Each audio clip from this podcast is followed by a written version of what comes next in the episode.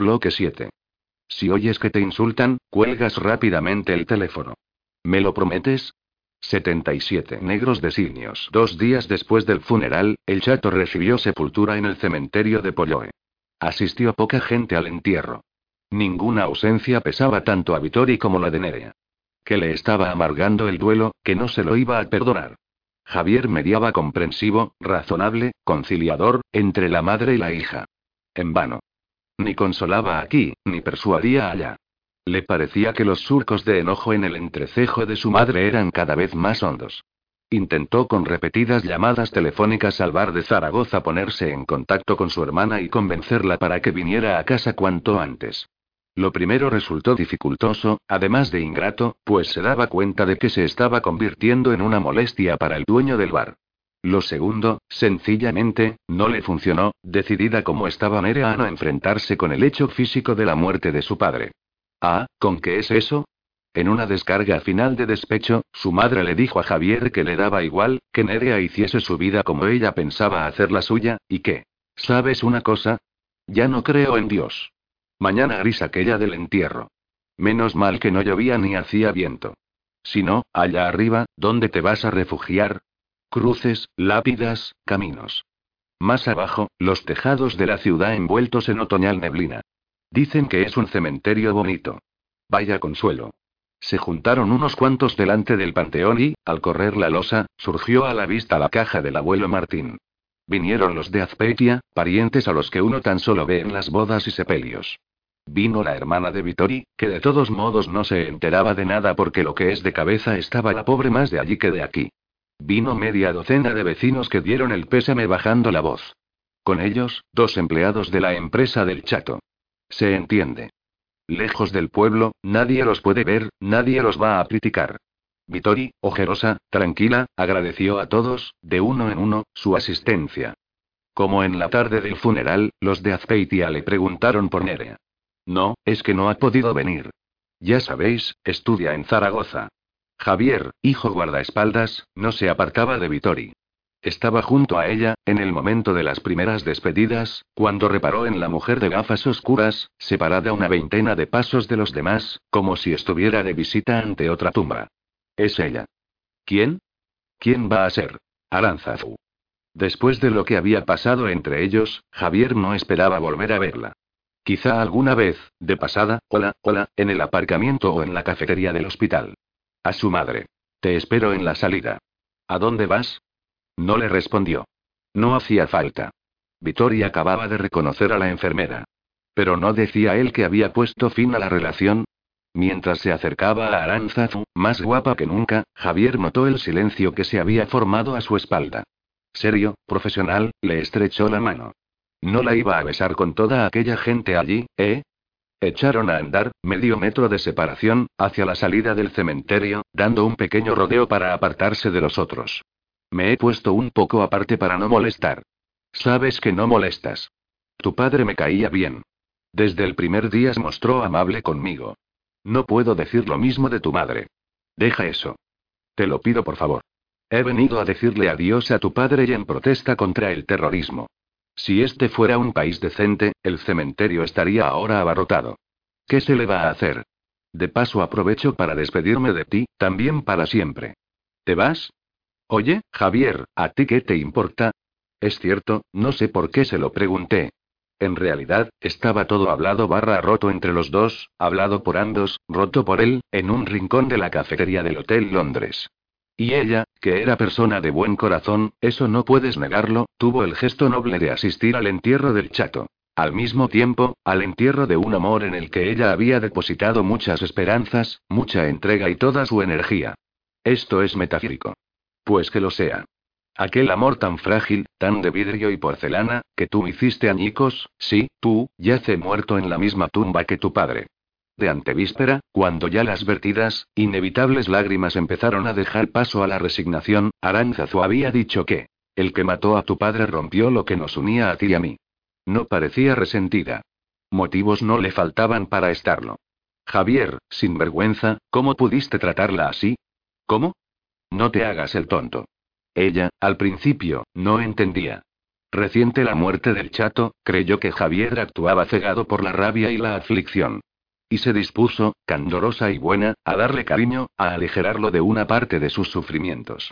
Lo que es por ella, se los echaría todo sobre su propia espalda. Le prometió amor, compañía fiel, en la hora trágica más que nunca, y le dijo con ojos empañados que, yo te haré feliz, Maitía, te lo juro. Pero es que yo no debo ser feliz. ¿Quién te lo prohíbe? Me lo prohíbo yo. Ahora mismo no se me ocurre un crimen más monstruoso que la pretensión de ser feliz. Me quedo vacía. Admitió, como hablando para sí, su mala suerte con los hombres. Dijo adiós, salió del local y ahora estaba en el cementerio, con gafas oscuras en un día gris. Si no te importa, una amiga mía pasará por tu piso para recoger mis cosas. Te llevará las tuyas que dejaste en el mío. Como gustes. Créeme que, lo interrumpió. No importa lo que yo crea. He encontrado un horizonte cuando menos lo esperaba. Por recomendación de una persona conocida, he presentado una solicitud de ingreso en Médicos Sin Fronteras. Aún es pronto para una respuesta, pero me comunicaron por teléfono que necesitan enfermeros urgentemente y que con mi currículo me aceptarán sin problemas.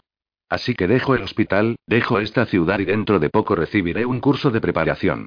Y el caso es que la otra noche, después de nuestra despedida, estuve caminando con negros designios por el paseo nuevo. No fastidies. No había nadie. Estaba oscuro. Habría sido fácil. Un escenario precioso para un suicidio romántico. Me tentaba muchísimo. De pronto pensé, vamos a ver, Aranzazu, hay tanta gente pasándolo mal en el mundo, sufriendo hambre, epidemias, guerras. ¿Por qué no lanzas tus penas al mar en vez de lanzarte tú y haces algo por los demás? Algo que ayude a los más necesitados y dé un sentido positivo a tu vida. Esa es la decisión que he tomado. Me parece una decisión estupenda. Llegaron de ahí a poco a la salida del cementerio.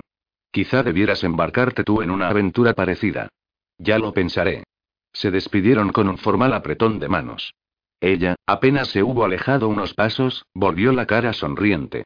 Gracias por los buenos momentos. Lo mismo digo. No debiste tirar la piedra en Roma.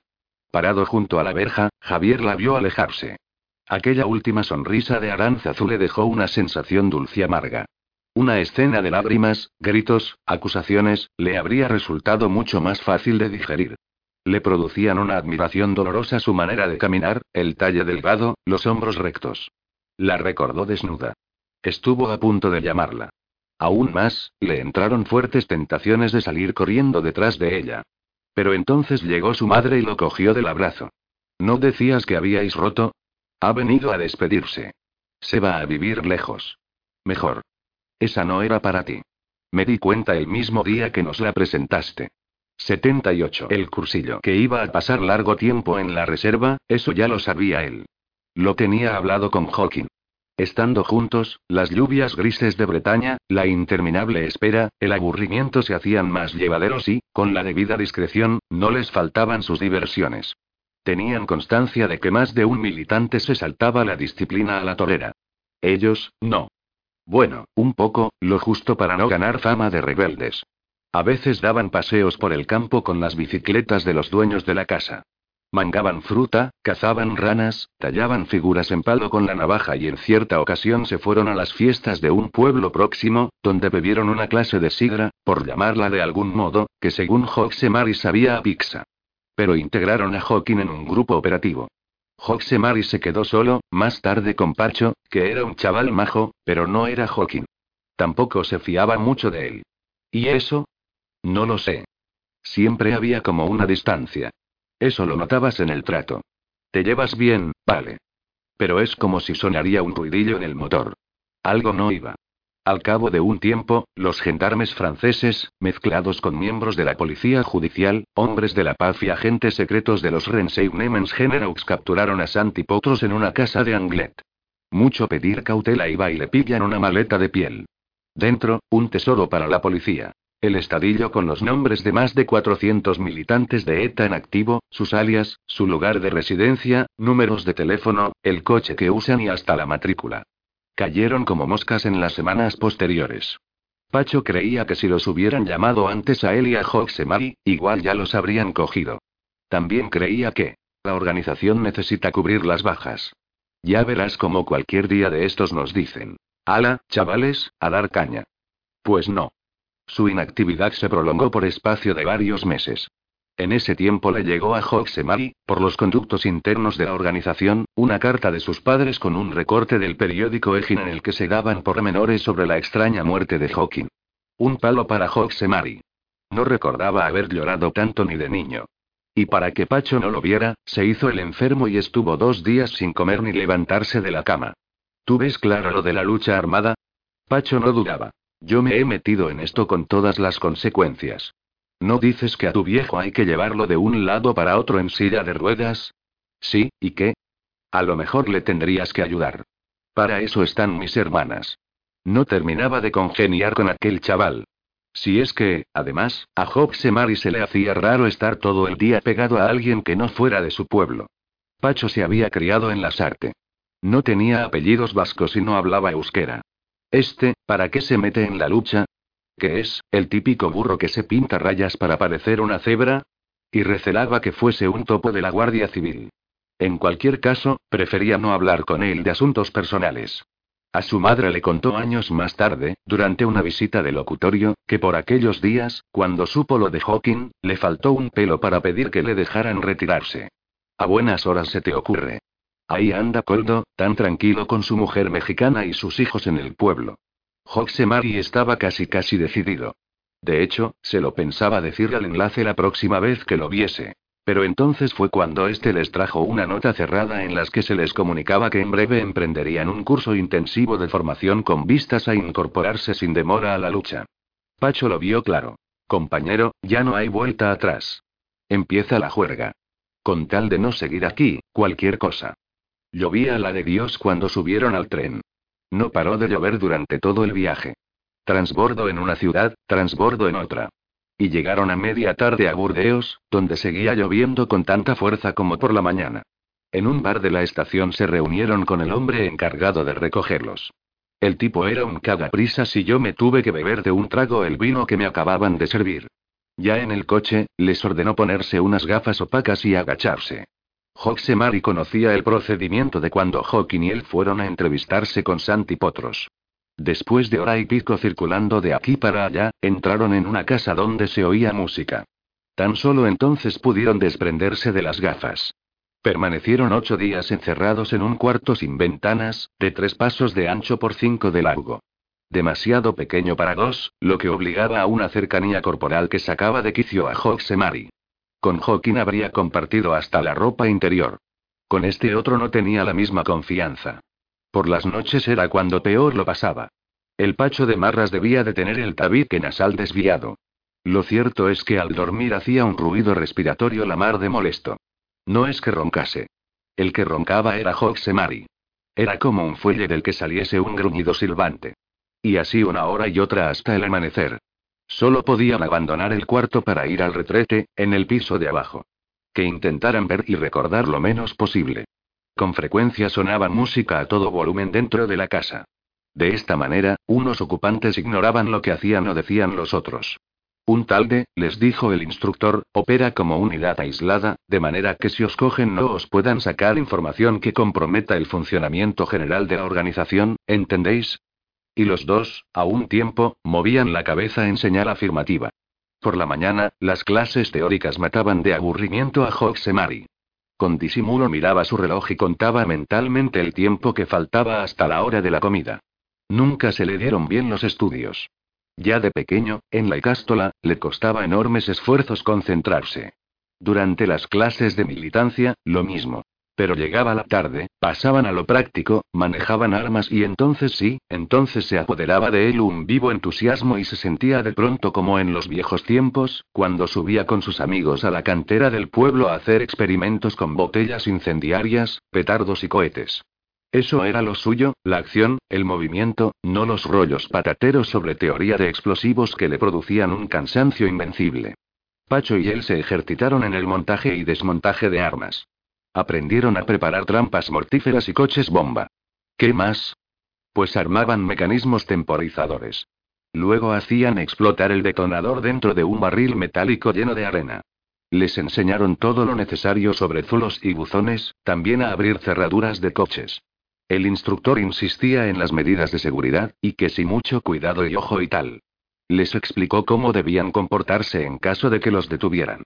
Las prácticas de tiro se limitaron a una tarde y solo con pistola, pues la policía francesa vigilaba. Ya no era tan fácil como unos años antes ir a pegar tiros a algún bosque de los alrededores. Una lástima para Mari. Nada le gustaba tanto como disparar a un blanco. Besó una cacha de la Browning. Prefiero esto a follar. Los hizo reír. Los muy tarugos pensaban que lo había dicho de broma.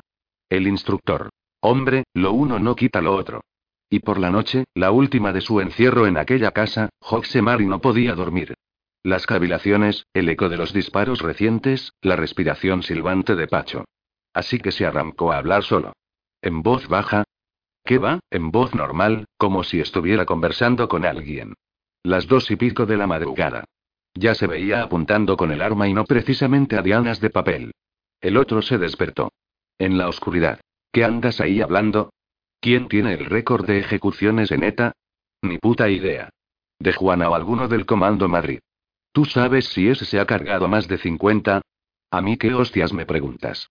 Son las tantas y dentro de unas horas nos tenemos que poner en movimiento. Guardaron silencio, a oscuras, varios minutos. Y ya empezó Pacho a emitir aquel ruidito respiratorio que ponía de los nervios a Mari. De pronto. Al Estado le va a costar mucha sangre la muerte de Hawking. Me voy a llevar a tantos por delante que algún día apareceré en los libros como el militante más sanguinario de ETA. Joder, tío, para allá. Mi amigo no vale menos de 100 muertos. Llevaré la cuenta. Cada vez que me cepille a alguno, haré una raya en un cuaderno. Eso es entender la lucha armada como un asunto personal. ¿Y a ti qué cojones te importa, gilipollas?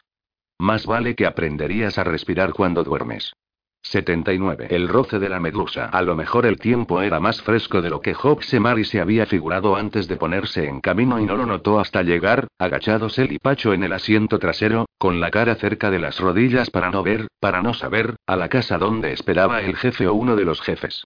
El caso es que cuando el interlocutor les dijo que debía llevarlos a una entrevista con la dirección, Pacho y él creyeron que les presentarían a Ternera. Pero quien estaba en aquella casa de Burdeos, o alrededores, o vete a saber tú dónde, era Paquito. Y entonces, lo del tiempo fresco, ¿a qué viene? Pues a que cuando estuvo delante del jefe, que tenía una sonrisa muerta en la cara y unos ojos como de pescado cuando empieza a descomponerse, le llegó a Hoxemar y una ráfaga de frío que le hizo pensar. Hostia, me tenía que haber puesto el jersey. Y era igual que cuando vas por el supermercado, te metes en la sección de congelados y te sorprende un repentino bajón de la temperatura. La ventana cerrada, Mari tuvo la impresión de que el frío provenía de aquel hombre que, a pesar de su condición de jefe, los recibió con ostensible timidez. ¿O acaso no eran más que figuraciones suyas, suscitadas por la fascinación temerosa del novato ante el veterano de la lucha armada a quien se atribuía un historial tan tenebroso como sangriento? De él se decía que había matado a Moreno Vergareche, Pertur, y ordenado ejecutar a Yoyes, como el de Ordicia, y reventar la casa cuartel de Zaragoza con niños dentro. A Pacho le dio la mano. A mí una palmada en la espalda que me dejó una sensación como que me rozaba una medusa. Era la bendición, el ingreso definitivo en ETA. Y la sonrisa inmóvil y los ojos turbios de pez seguían allí. Les ofreció asiento en un sofá. ¿Tú eres el que jugaba a balonmano? Muy astuto. Pensé. Le han soplado la información, se hace el enterado. Pero por lo visto, y según cuentan otros que también hablaron con él, aquello no era más que deseo de agradar. De hecho, les dijo que ojalá se sintieran a gusto formando parte de un tal de operativo. Hombre minucioso, calculador, les enseñó un mapa de la provincia de Guipúzcoa. Sobre el papel, con el dedo índice, trazó un círculo. Esta es vuestra zona. Aquí, lo que queráis. Policías, guardias civiles, ertzainas, lo que se os ponga por delante. Hay que golpear con fuerza hasta que el Estado se siente a negociar. Mari, lo primero que vio es que su pueblo quedaba dentro del círculo señalado por Paquito, lo que no le pareció ni bien ni mal. La referencia principal era el río Oria de Villabona para abajo. Y así se llamarían. Comando Oria, integrado por tres miembros. El tercero, Chopo, los estaba esperando en un piso de alquiler. En Donostia no tenéis que actuar para nada. Ahí no os metáis. Ahí están otros. Pero dentro de esta zona señaló de nuevo el mapa sois los amos. Ahí podéis hacer todo el daño que queráis. Entregó a continuación una Browning a cada uno, así como cargadores y balas. También documentación falsa, una bolsa de plástico con dinero y por último otra bolsa más grande con explosivos, cordón detonante y diversos componentes para confeccionar bombas.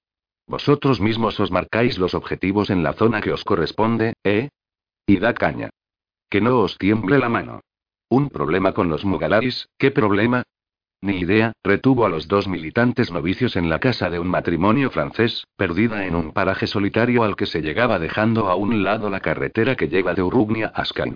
Seis días de espera que ellos aprovecharon para dar caminatas por el monte. Nadie les dijo que no pudieran salir de paseo. Una tarde probaron las pistolas.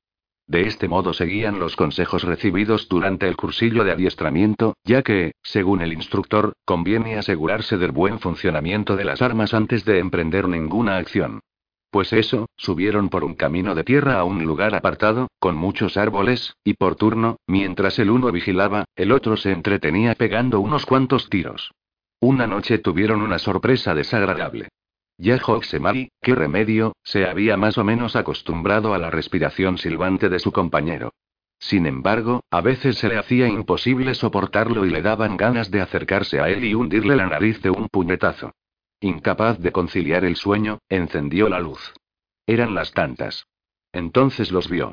Salían de debajo de un cuadro colgado en la pared, por encima de su cama. ¿Qué? Bichos. Bichos de panza oscura que se movían en distintas direcciones, ni deprisa ni despacio. Aplastó uno al azar, uno más grande que los otros. Y al apartar el dedo vio la mancha de sangre en la pared. Hostia bendita. Chinches. Alarmó a Pacho y estuvieron más de una hora matándolas. El comando Oria en acción. Mira, Pacho, si lo que buscas es un alias, yo tengo uno muy bueno para ti. Gilipollas. Hoxemari se daba cuenta. Las noches mal dormidas le estaban agriando el carácter. Se enfadaba por cualquier minucia. Se volvió discutidor, impaciente, sacafaltas. Tuvo una disputa en euskera, pues él no hablaba ni jota de francés, con la dueña de la casa por causa de la comida. La calificó, gritante, agresivo, de porquería. Poca, sosa, mal hecha. Y por la tarde, a la vuelta del trabajo, el marido de la dueña amenazó con echarlo de la casa. A primera hora de la noche, encerrado en la habitación con Pacho, evocó nostálgico las comidas de su madre. No he conocido a nadie que cocine mejor que ella. Me la imagino en estos momentos friendo pescado en casa. Nosotros siempre cenamos pescado. Hasta aquí me llega el olor. ¿No lo hueles? ¿No hueles los salmonetes rebozados y el ajo frito? Y estiraba el cuello y olfateaba el aire de la habitación como si de veras estuvieran flotando los salmonetes maternos delante de su nariz. Oye, no te vas a poner sentimental, ¿eh? Ni sentimental ni pollas. Desde que nos metimos en esta casa tengo hambre. Me comería un chuletón así de grande con pimientos y patatas fritas. Ni siquiera disponían de televisor. Así que, después de aplastar cuatro o cinco chinches, apagaron la luz antes de la hora acostumbrada, y en cuanto Pacho empezó a incorriar con su silbido respiratorio, Hoxemari sacó lo más sigilosamente que pudo el colchón al pasillo. Durmió como un tronco la noche entera, qué buena falta le hacía. Por la mañana temprano, salió al campo, reunió un ramillete de flores silvestres y a la hora del desayuno, bromista, sonriente, se lo regaló a la dueña. El simpático detalle le permitió congraciarse con ella. Ese mismo día, de atardecida, una furgoneta Renault de color negro vino a recoger a los dos militantes. Tomaron la dirección de Ibardín. El tiempo, Nuboso, pero seco, con algunos claros por los que no tardaron en asomar las primeras estrellas. A punto de oscurecer, se apearon en un lugar arbolado. De la espesura salieron dos sombras jóvenes. No perdieron el tiempo en conversaciones, sino que echándose a la espalda nuestras mochilas, que pesaban un huevo, tiraron monte arriba y nosotros detrás. Al poco rato los envolvió una oscuridad tan densa que no se veía de aquí a ahí. Y yo no sé cómo hacían aquellos mugalaris para orientarse. Se debían de saber el camino de memoria. Después salió la luna. Ahora podían reconocer formas, contornos, bultos, y verse los unos a los otros. Los cuatro anduvieron en silencio cerca de una hora hasta llegar a lo alto de un collado. Desde allí se avistaban la silueta del monte Larrún y los puntos luminosos de las ventas de Ibardín. En esto, el grupo se detuvo y uno de los mugalaris, después de estar un rato escuchando, lanzó un balido como a imitación de una cabra. No lejos de allí, se lo contestaron con otro similar. Era la señal convenida para el relevo de Mugalaris. De este modo, Hoxemar y Pacho supieron que habían atravesado la frontera. Y enseguida comenzaron el descenso a Vera de Vidasoa. Al llegar detrás de la capilla del cementerio, les dijeron que no se movieran de allí. Casi media hora estuvieron en aquel sitio con las mochilas, hasta que les dieron señal para que bajaran a la carretera. La niebla que subía del río borraba las casas. Y la verdad es que pasamos frío. Ya clareaba cuando se montaron en un coche. Por el trayecto a Irún pararon varias veces a esperar a que uno que iba por delante en moto volviera a confirmarles que el camino estaba libre de picoletos. El viaje terminó a primera hora de la mañana en la avenida Zarauz de San Sebastián. En una marquesina del autobús urbano, se reunieron con Chopo, al que no conocían. 80. Comando Oria. Tumbado en la cama de la celda, Hoxemar y recordaba. ¿Qué? Pues que cumplió aquel año 21 y era el más joven de los tres. Tampoco se llevaban mucha diferencia. Chopo, con 24, era el mayor. ¿Por qué te llaman Chopo? Cosas de niños. De pequeño solía jugar a fútbol en una explanada de hierba, cerca de su casa. Un tendedero con postes metálicos hacía las veces de portería. No había niños ni espacio suficiente para organizar un partido de verdad. Así que jugaban tres contra tres, cuatro contra cuatro, no más, y él era el único portero. Tanto como parar balones de uno y otro equipo, le gustaba radiar los partidos. A ver, explícate. Daba a cada jugador el nombre de un futbolista famoso y desde la portería, en voz alta, comentaba los lances del juego a la manera de un locutor de radio. Y como a menudo se llamaba a sí mismo Chopo, en recuerdo de Iríbar, su ídolo de entonces, adoptó para siempre el mote. A Pacho, también futbolero, le tiraba la Real Sociedad. No jodas que eres del Athletic. A mucha honra. Pues sí que empezamos bien. Oye, ¿por qué no te has apuntado al comando Vizcaya? Pues porque nadie me ha dicho que me tocaría convivir con un tipo como tú. Y Job Semari, por conciliar, terciaba. Bueno, tíos, ya vale. También hay otros deportes. Sí, ¿cuáles? El balonmano. Con ganas de chincharlo, le replicaban. Anda, anda, eso no es un deporte. ¿Qué es, pues? El balonmano es al fútbol lo que el ping-pong al tenis. O como una paja un polvo. Y se reían, jijiji, ja ja ja, los cabrones, mientras él se quedaba mirándolos sin mover una pestaña. Chopo se encargaba de tareas propias de un militante de apoyo. A sus espaldas, para no correr el riesgo de provocarle uno de sus enfados rencorosos, Pacho lo llamaba nuestro chico de los recados o, simplemente, el recadista. Todo lo que sabía de lucha, de militancia, de armas, que no era poco, lo había aprendido por su cuenta, sin pasar por los canales de reclutamiento en Francia. No le faltaban astucia ni dotes organizativas, y tenía práctica. Antes de unirse a Hoxemar y Pacho, nunca había participado directamente en una equincha, pero había ejercido de colaborador en la sombra de algunos comandos satélites del Donosti en cuestiones de logística, que era lo que mejor se le daba. Algún día seré el jefe de ETA. Yo lo veo como una araña, siempre quieto, escondido, esperando a la presa. No le iban las manifas, aún menos las broncas con la policía. Su estrategia, según sus propias palabras. Mantener la calma, aprender y llamar la atención lo menos posible. Pacho no entendía. A tu edad, ¿cómo se puede ser tan viejo? Cuando te crezca un poco la frente, ya entenderás. Chopo no tenía ficha policial. Nunca había sido detenido. Era un convencido de la causa, con un componente ideológico del que Pacho y Hoxemari, más partidarios de la acción, carecían. También tenía más letras que estos. Había hecho un año de geografía e historia en el campus de Mundaiz de la Universidad de Deusto. Llegaron los exámenes de fin de curso, no se presentó. Dejó pasar un tiempo y volvió a matricularse. Era de familia pudiente. A Job Semari le cayó bien desde el principio. La razón. Chopo era un hacha en todo lo relativo a los asuntos prácticos. Te hacía fácil lo difícil, te solucionaba problemas, era cauteloso y previsor. Y sabía cocinar. El piso de la avenida Zarauz, un tercero con ascensor, lo había alquilado él hacía cosa de un mes. Pagaba con puntualidad y en negro, sin más contrato que un acuerdo verbal con la casera. ¿Garaje? Sí, pero como era colectivo y encarecía el alquiler, declinó. Se instaló en la vivienda en espera de que llegaran sus compañeros, dejando entrever a quienquiera que se cruzase con él en el portal que era estudiante. Con ese fin, entraba y salía a diario con una carpeta y con algún que otro libro. Una ventaja del piso. Cerca había paradas de autobuses para viajar al interior de la provincia y también para llegarse al centro de la ciudad. Chopo decía que, es mejor vivir donde no actúas. Das el golpe y te retiras a hacer vida normal como cualquiera. Y aquí en Donostia, en un barrio como este, es más fácil camuflarse.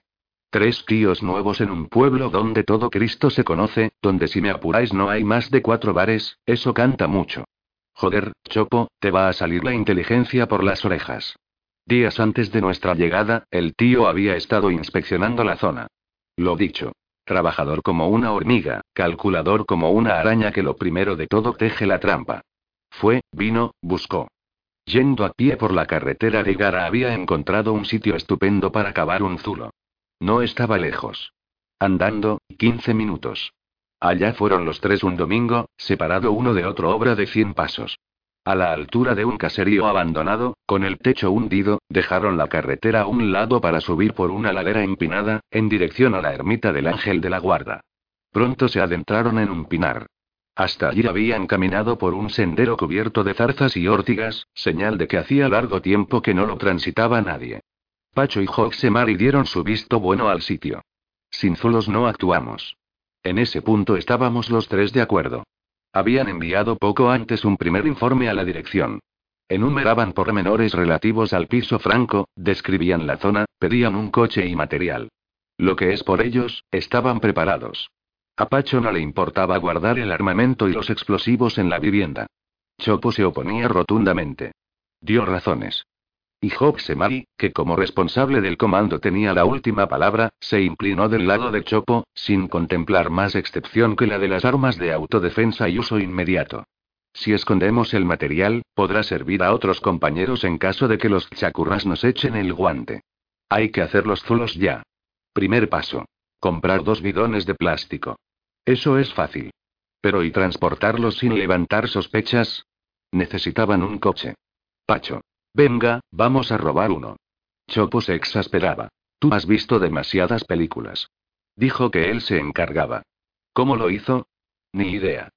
Consiguió dos bidones de plástico azules, completamente nuevos, con tapa de rosca y una capacidad de 220 litros cada uno. Le prestaron una furgoneta. ¿Quién? Ni idea. Se negaba a contestar. Como insistíamos, dijo que un primo suyo fontanero, pero vete tú a saber. Y escondió los dos bidones en aquel caserío en ruinas, por el camino a Igara. Dentro de los bidones, también nuevas, las palas para cavar los agujeros. El tipo no olvidaba un detalle. Joder, Chopo, no sé para qué te acompañamos si en realidad estamos de sobra. Las cosas se hacen bien o no se hacen. Chopo era la hostia. Chopo valía mucho. Ha habido jefes de ETA que no valían ni la mitad. Fueron los tres una mañana temprano al pinar. Tranquilamente, oyendo cantar a los pájaros, enterraron los bidones, uno aquí, el otro un poco más arriba. Luego cubrieron la tierra removida con hojas secas de pino. Al final no se notaba que habían estado allí excavando. Tumbado en la cama de la celda, Hoxemari recordaba. 81. Solo fue a despedirla el doctor triste. A media mañana, 9 de octubre, Nerea subió al tren que habría de llevarla a París. Allí, por la tarde, cambiaría de estación y, antes de proseguir el viaje en coche-cama, dispondría de unas cuantas horas para callejear por los alrededores de la Gare du Nord, siempre y cuando pudiera dejar el equipaje en lugar seguro. Más o menos a la misma hora de la mañana, Vittori, que no quiso acompañar a su hija a la estación, yo. Allá cuidados, subió al cementerio. Por una vez y sin que sirviera de precedente, toda la cuesta de guía andando. Necesitaba aire fresco y ejercicio físico para aliviarse del enfado que le ardía en el estómago. Hasta el último momento había confiado en que Nerea entrara en su habitación y le dijera: Ama, tienes razón, me quedo. ¿De verdad que te quedas? Sí, era una locura, no sé qué me ha pasado. No entró. Pues entonces ella, que llevaba más de una hora despierta en la cama, la oreja puesta en los preparativos de Nerea, no la despidió. Con las prisas, con la rabia, había olvidado el cuadrado de plástico en casa. No importa. La losa, mañana de sol, estaba seca y el polvo ya me lo quitaré con unas sacudidas a la falda. Se ha marchado. Sí, chato. Tu hija querida, el sol de tus ojos, ¿te acuerdas? Pues nos ha dejado, por lo visto para siempre. Le ha salido un ligue en Alemania. No creas que estaba muy comunicativa. Javier me lo ha contado. Si no, ni me entero.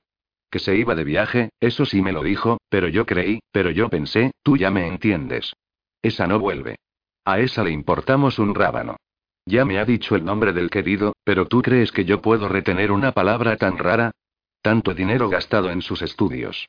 Pues ahora tira su futuro a la basura y ¿qué va a hacer allí si no sabe el idioma? ¿Plancharle las camisas a un alemán? No lo conozco ni de foto. Y tú ahí tumbado sin poder cantarle las 40 a esa perdida. Tiene un egoísmo que se lo pisa. Podría ser abogada, fíjate. Abrir un despacho propio, vivir con comodidad y ser el orgullo de su difunto padre. Pues no. Ya verás cómo funde en poco tiempo el dinero que le dejaste. El que sí se presentó en la estación, por sorpresa, fue Javier. Como no sé cuándo volveremos a verte, no quería que te fueras sin mi abrazo. ¿No tienes que trabajar? Lo he arreglado con un compañero. Intercambiaron palabras de circunstancias, elogiaron la mañana de sol, disimulaban. Pero de pronto, ella que habría preferido que él no le hubiese revelado a la ama la razón de su viaje, que ya se lo iba a explicar ella desde Alemania por teléfono o por medio de una carta larga. Tarde o temprano la ama se habría enterado. ¿Su reacción? Bueno, habría sido seguramente la misma, pero por lo menos madre e hija se habrían ahorrado la desagradable disputa de la víspera. Javier, discrepante, tirando a profesor en el tono y en los ademanes. No, mira, en tal caso también deberías haberme ocultado a mí tu plan. Está fuera de mis intenciones andarme con secretos delante de la ama, sea cual sea el asunto que haya por medio. No es cuestión de que ella se entere o no se entere. Simplemente no concibo sino un trato limpio y sincero con ella. Pues tu intervención me ha hecho quedar de pena. No creas que viajo con entusiasmo, aunque espero que la cosa mejore conforme me acerque a mi destino. La discusión de anoche fue bastante fuerte. Ya ves que ella no ha venido a despedirme. Tampoco me ha dicho adiós en casa. Quizás si hubieras cerrado el pico y me hubieras dejado hacer las cosas a mi manera, no habríamos llegado a esta situación. Ha fallado la táctica. ¿Es eso lo que quieres decir? Lo que quiero decir es que no hace falta que me tuteles. He llegado ya a cierta edad. Hablo sin acritud, te lo aseguro. Sé a dónde voy y por qué me voy. Mira a nuestro alrededor. ¿Ves alguna amiga mía que haya venido a despedirme? No tengo amigas ni amigos en esta tierra. ¿Qué hago yo en un lugar así? ¿Pudrirme sola? Vivir con la ama, comer con ella y contigo pollo al horno todos los domingos y echarnos de postre los tres juntos unas lágrimas. Hay injusticia en esas palabras y también acritud, aunque digas que no. ¿Quieres que renuncie al viaje, verdad? En absoluto. He venido a desearte todo lo mejor. Gracias. Pero, ¿sabes una cosa, hermano? Se me levantaría el ánimo si te expresaras con más alegría. Reservo la alegría para ti. ¿Y eso, no está dicho con acritud? Aquí no damos para más. Seguro que haces bien en irte. Total, ¿qué dejas atrás? Una familia rota, un padre asesinado. Atrás quedáis vosotros, tú y la ama. El Aita, no. Al Aita lo guardo aquí dentro. Y se llevó, enérgica, vehemente, una mano al corazón. Eso está bien dicho, hermana. No voy a insistir en nuestras penas. Solo te pido que de vez en cuando llames por teléfono a la ama. Le dices un par de cosas agradables, le mandas alguna que otra carta, ¿eh? Quizá un paquete con productos de la zona. Que se sienta querida, ¿me entiendes? No te cuesta nada. Siguieron conversando hasta que vino el tren cuando llegas. ¿Te irán a recoger? ¿Nos comunicarás tu dirección postal? Esas cosas y, a continuación, muestras de buena voluntad. Si necesitas algo, si tienes que hacer algún trámite, no dudes en. ¿Y cómo dices que se llama? Klaus Dieter. Javier, gesto de asentimiento, repitió el nombre para sí. ¿Estaba dando algún tipo de aprobación? Y volvió a pedirle a Nerea que no se olvidara de la ama. Porque la ama y además la ama y dale con la ama. Ante la puerta del vagón, besó con afecto las mejillas de su hermana. Y le ayudó a subir la pesada maleta. Luego, bruscamente, se dio la vuelta y enfiló hacia la salida antes que el tren se hubiera puesto en movimiento. Nerea sospechó. Este no quiere que lo vea emocionarse. Su hermano, el doctor triste. Un hombre alto, cada día más delgado, las patillas, ¿desde cuándo? Canosas, que caminaba mirando al suelo. Para no tener que saludar en caso de cruzarse con un conocido. Hay mucha soledad en esas espaldas que se alejan. ¿Se volverá para decir adiós a su hermana con la mano? No se volvió. Y Nerea siguió observándolo pensativa por la ventanilla del tren. Me iré sin llorar. Le sonaba a letra de canción. Pobre Javier, toda su vida esforzándose por obtener una buena posición social, por agradar a su mamá y a su papá. Allá iba, sorteando cuerpos, el que nunca rompió un plato, el que no sabe comprarse la ropa solo, con su jersey azul marino extendido por los hombros, las mangas anudadas sobre el pecho, y su camisa de cuadros que no tiene quien le planche. Apenas le faltaban unos pocos pasos para entrar en el recinto de la estación. Tampoco entonces volvió la mirada. Instantes después, se cerraron las puertas. El tren inició la marcha. A poca velocidad se adentró en el barrio de Gross. Allí, en algunas ventanas que daban a las vías, colgaba ropa puesta a secar. Largo rato permaneció Nerea de pie, disfrutando de su intensa sensación de despedida. El puerto de pasajes, el monte Heizkibel, los arrabales de rentería. Todo creía verlo por última vez y no le importaba. Me iré sin llorar. Por fin, poco antes de la frontera, tomó asiento. El pasaporte. Con el corazón palpitante lo buscó en el bolso. Allí estaba. Uf, qué susto.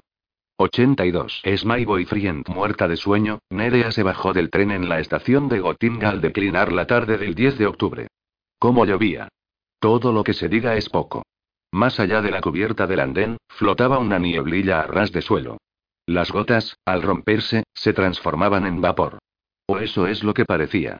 Y a lo lejos, sobre los tejados y las copas de los árboles, se abría un claro radiante entre los nubarrones. Toda la tarde era luz rara y un rumor de lluvia violenta. Gente. Poca. Y su chico rubio allí no estaba. Quizá en el recinto de la estación, a resguardo del mal tiempo. Pues no. O fuera, en la plaza. Tampoco. Seguro que se habría marchado, harto de esperar.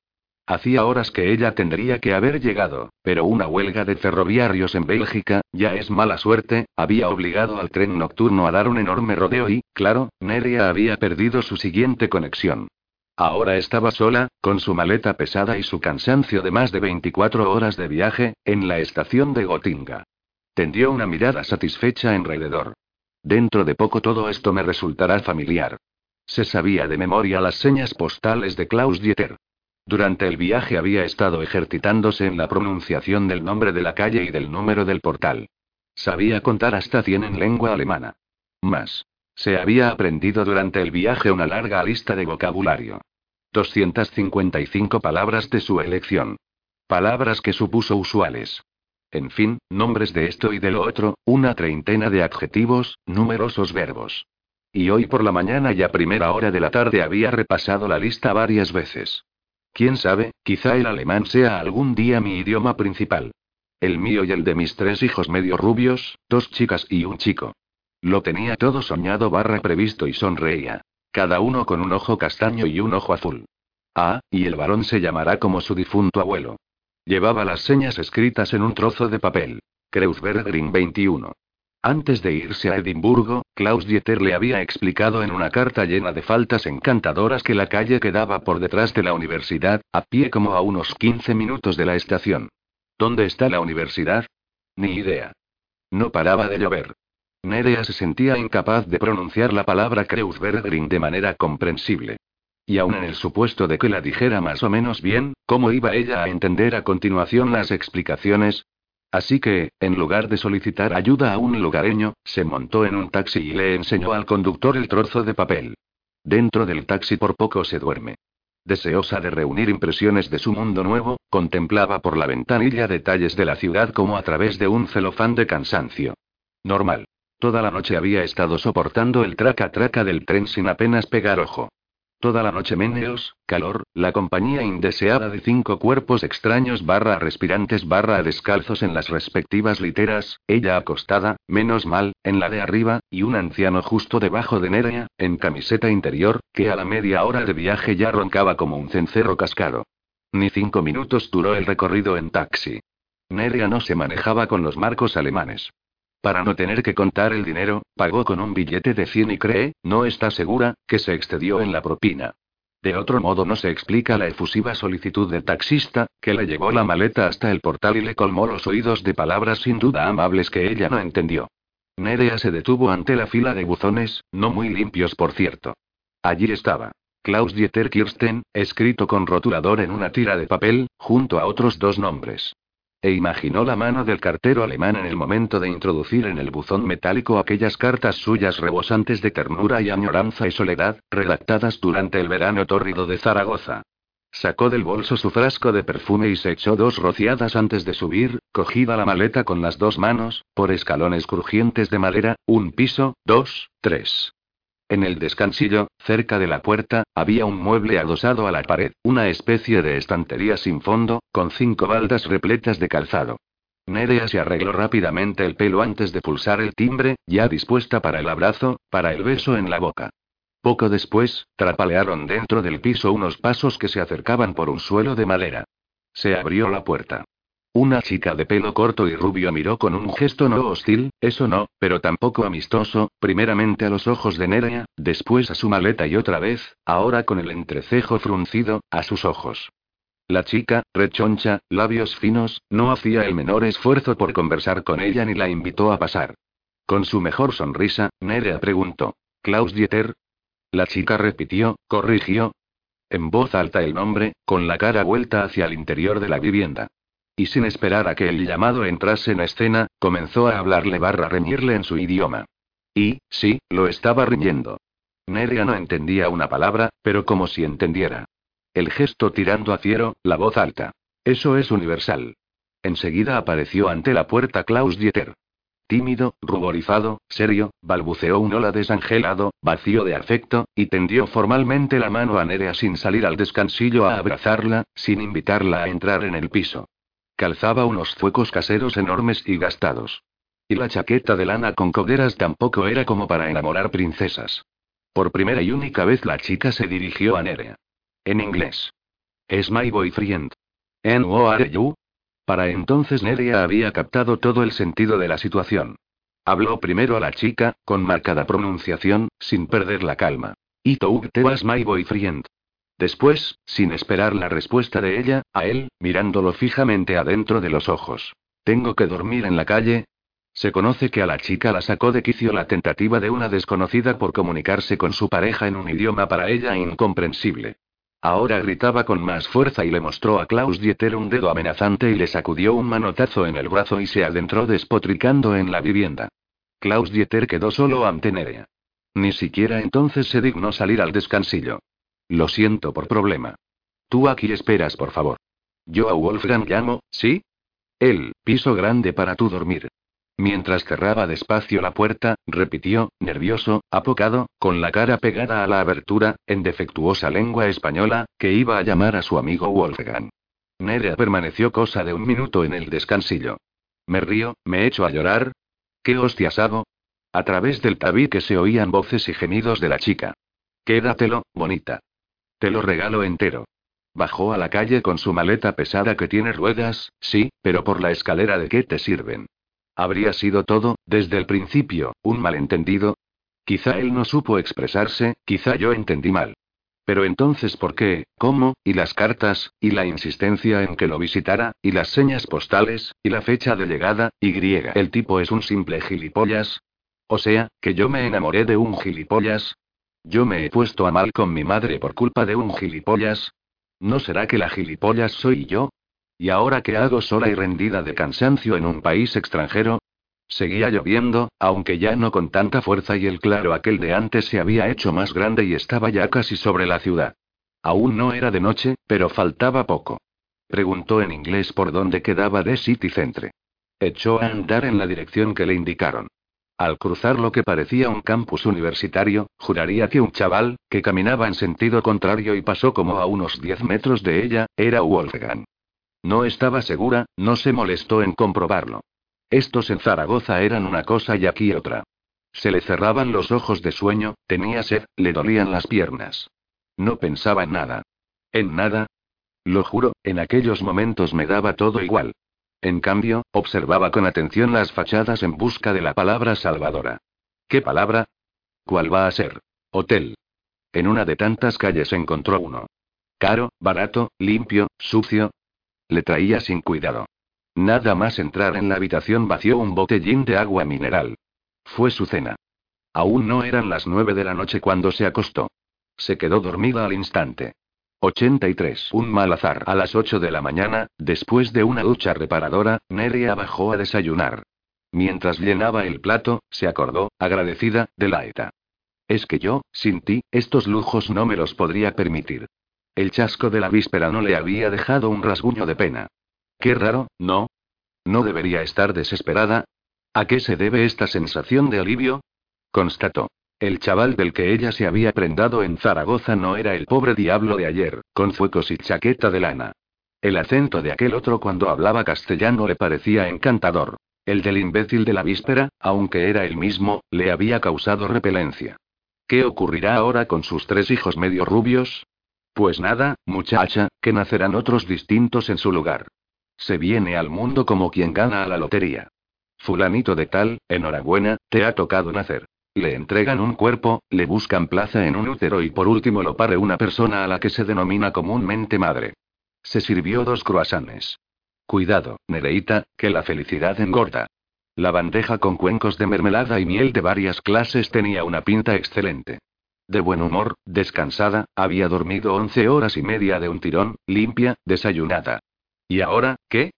Apartó las cortinas, miró por la ventana de la habitación. Nubes pero no lluvia, casas bajas, un camión de la basura, dos obreros con chalecos reflectantes trabajando dentro de una zanja. Me parece que esto es un público. La posibilidad de encontrarse con Klaus Dieter por la calle, con su chica rechoncha, tu novio vegetariano te engañaba. Comía gambas y langostinos, o con cualquiera de los otros estudiantes alemanes de Zaragoza la disuadió de quedarse a conocer Gotinga. ¿Volver a casa? Menuda humillación. ¿Qué pronto vuelves? Sí, es que. Antes de ponerse en camino aligeró la maleta. Fuera discos, libros, adoquines del Pilar, la caja de frutas de Aragón, los cuatro botellines de cerveza como los que ella y él solían beber en los bares de Zaragoza y otros regalos para el amor de su vida. Pero también su grueso diccionario español-alemán, la gramática, un libro de ejercicios con solucionario en las páginas finales y otras pertenencias que, la verdad, solo tenían sentido en caso de una prolongada estancia en Alemania. El personal de limpieza del hotel se alegrará cuando descubra que en esta habitación ha pernoctado la sobrina de Santa Claus. Y la mecha de cabellos rubios, reliquia de una pasión amorosa, hasta ayer todavía venerada, hoy aborrecida cual excrecencia repugnante, Nerea, no seas mala, la arrojó a la taza del retrete. La recepcionista le proporcionó un plano de gotinga que le permitió llegar sin dificultades a la cercana estación. Su propósito. Subirse al primer tren que la llevara a una ciudad interesante, conocer sitios nuevos. En suma, darse un garbeo por Europa antes de volver a casa y doctorarse en Derecho, buscar un trabajo, quedarse preñada, ya vería. A la una de la tarde estaba en Frankfurt. Se instaló en un hotel céntrico, algo más barato que el de la víspera. Comió en un restaurante italiano un plato de pene a la rabiata que le supo a Gloria, hizo compras, callejeó sin rumbo. En una librería de dos pisos, se sentó a hojear un atlas. Con el libro abierto sobre el regazo, estudió posibles rutas. A lo primero, eso seguro. Allí decidiría si bajar a Austria o a Suiza, o si tirar hacia Friburgo y la Selva Negra. Si entro en Suiza, como me doy la venada, sigo viaje hasta Italia. Más tarde llamó a su madre por teléfono desde la habitación del hotel. Le habría contado que de enamorada se había convertido en turista.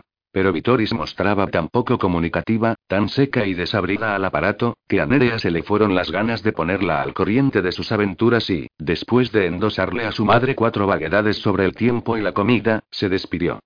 Ni siquiera le dijo desde dónde la llamaba. Tampoco ella se lo preguntó. Vittori no preguntó ni qué tal le iba ni si todo le había salido bien durante el viaje. No preguntó nada. Amaneció el 12 de octubre. El tiempo despejado y la temperatura agradable invitaban a pasear por Frankfurt. Y con esa idea, su cámara fotográfica y un plano de la ciudad salió Neria a media mañana del hotel. Al día siguiente emprendería una nueva etapa, de forma que en cada ciudad el trayecto pasaría dos noches y un día completo, a menos que se encandilase con el sitio y resolviera alargar la visita. Ya lo decidiría sobre la marcha. A fin de cuentas ella iba a su bola, como en realidad pienso hacer hasta el final de mi vida. Y en cuanto a los gastos, los interpretó como premio de fin de carrera. Ya que mi madre no ha tenido la gentileza de recompensar mi esfuerzo, me regalo este viaje y después que me quiten lo bailado. Buscó, tranquila, fotografiante, el río y se encontró por casualidad con la casa natal de Goethe. Leyó en el prospecto que le habían dado en el hotel. reconstruida después de la guerra. No entró.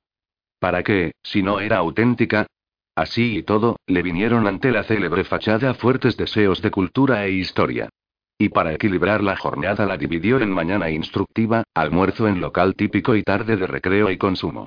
Tomada la decisión, dobló a la izquierda en una esquina, avistó la torre y muros rojizos de la iglesia de San Pablo, allá fue.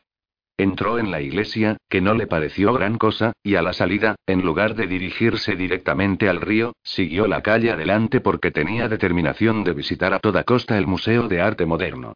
Vio arte o lo que hoy llaman arte. Dio una vuelta entera alrededor de la catedral con el fin de fotografiarla desde distintos ángulos, se compró unas gafas de sol y, ya con fatiga en los pies, necesitada de alimento y bebida, se llegó al río y lo cruzó por un puente que, cerca de la orilla opuesta, atravesaba una estrecha isla arbolada. Nerea llegó por aquel puente al barrio de Sachsenhausen. Se lo habían recomendado en la recepción del hotel. Y en un borde del plano llevaba anotados el nombre y la dirección de un restaurante. Allí comió, en un local con mesas largas de madera que compartió con otros comensales. Costillas asadas y patatas de sartén con una salsa de sabor penetrante que luego le estuvo repitiendo. Alivió la sed con sidra de la zona, más dulce y menos turbia que la que sirven en los bares de su pueblo. Una cosa no le gustaba. Pues que atraía miradas masculinas, miradas de hombres jóvenes sentados a su mesa que buscaban directamente sus ojos y le sonreían y levantaban brindadores barra simpáticos barra bromistas las jarras y vasos, y trataron varias veces de envolverla en una conversación. No les hizo más caso que el exigido por las normas elementales de la cortesía. Lo siento, buena gente. Pero es que tengo agotado para toda la vida mi cupo de alemanes. El café lo tomó en otra parte. ¿Dónde? Sentada en la cubierta del barco con el que dio un paseo turístico por el río Meno. El sol de otoño se detenía gratamente en su cara y ella, de puro gusto, no podía menos de adormecerse con los brazos cruzados, sin atender a las explicaciones en inglés y alemán del altavoz, mirando a ratos la hilera de edificios a lo largo de una y otra orilla.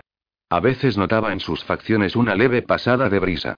Era una especie de caricia fresca que ahondaba aún más su sensación de bienestar. Nadie, salvo brevemente la mujer que le sirvió el café con una galleta de regalo, le dirigió la palabra. Estaba a solas consigo, sin pensar, sin sufrir, sin recordar, libre. Un momento de perfección. Abría los ojos. Sobre la ciudad se extendía el cielo azul. Los cerraba. Se sentía de nuevo arrullada por el rum rum del motor. Y después, de nuevo en tierra, todo se torció. No enseguida. Nerea tuvo tiempo de contemplar escaparates, entrar en tiendas, probarse ropa. Pero a las cinco y cuarto de la tarde, un mal azar la indujo a tomar esta calle en lugar de aquella otra, y se topó con la escena.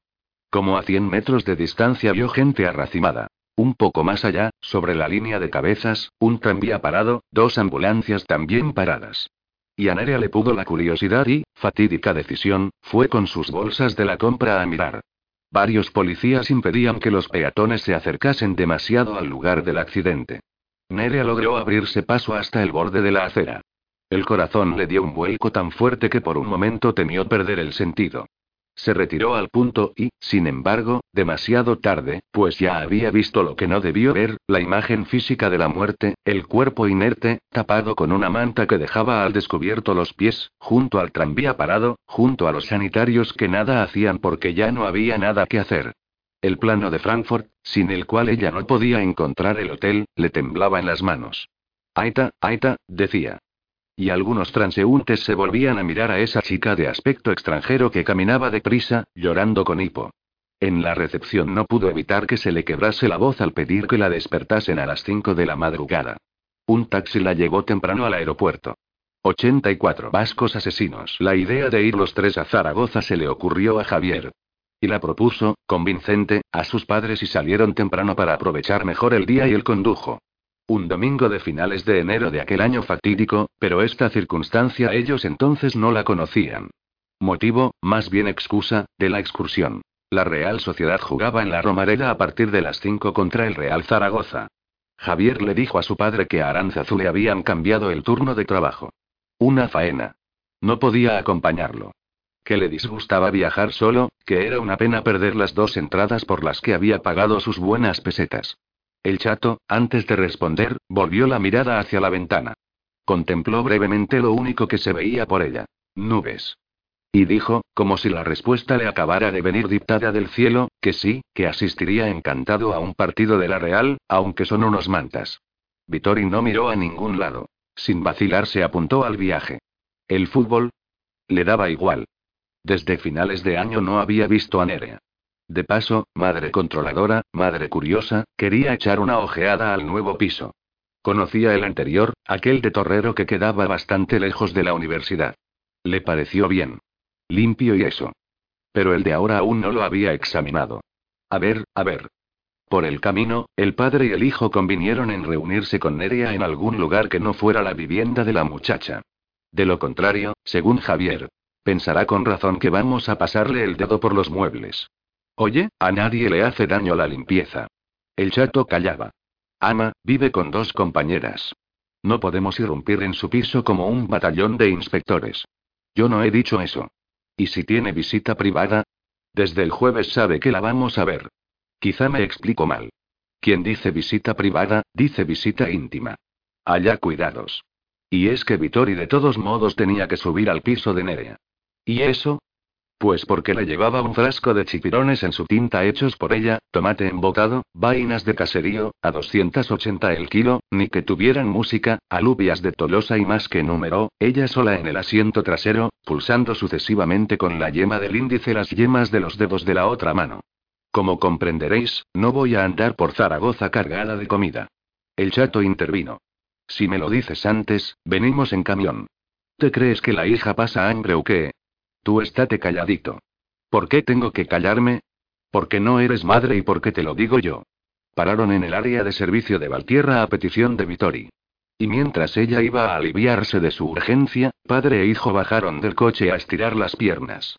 Sugirió el uno, sin entusiasmo, entrar en la cafetería. El otro era partidario de perder el menor tiempo posible, así que se quedaron donde estaban. El chato, aún fumador por aquellas fechas, encendió un cigarro. El viernes nos metieron menudillos de pollo en el buzón. Nos lo dejaron hecho un Cristo. Y del tufo mejor no te hablo.